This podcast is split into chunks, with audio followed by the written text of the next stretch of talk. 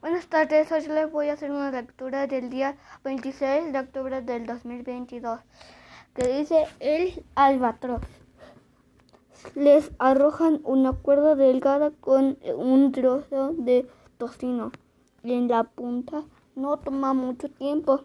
En menos de 10 minutos, tres enormes bestias blancas yacen sobre el puente mientras llevan a la Número 2. A la barandilla derriba a un hombre con un golpe de ala.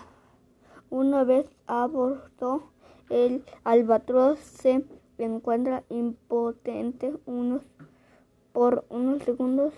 Se, se levanta sobre sus patas palmeadas, pero el cuerpo es demasiado pesado y las alas demasiado grandes no, no pueden caminar. El cuerpo es de una blancura resplandeciente. De las alas negras y blancas abigarradas. A veces el pecho está salpicado del gris, el pico enorme, hueco y canchudo.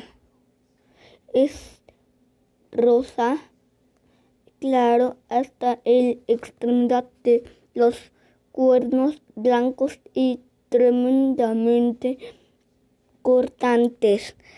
El albatros bruñe y golpea con el pico, no, pero no luce demasiado salvaje, observa todo a su alrededor con curiosidad, con una mirada viva y, e inteligente.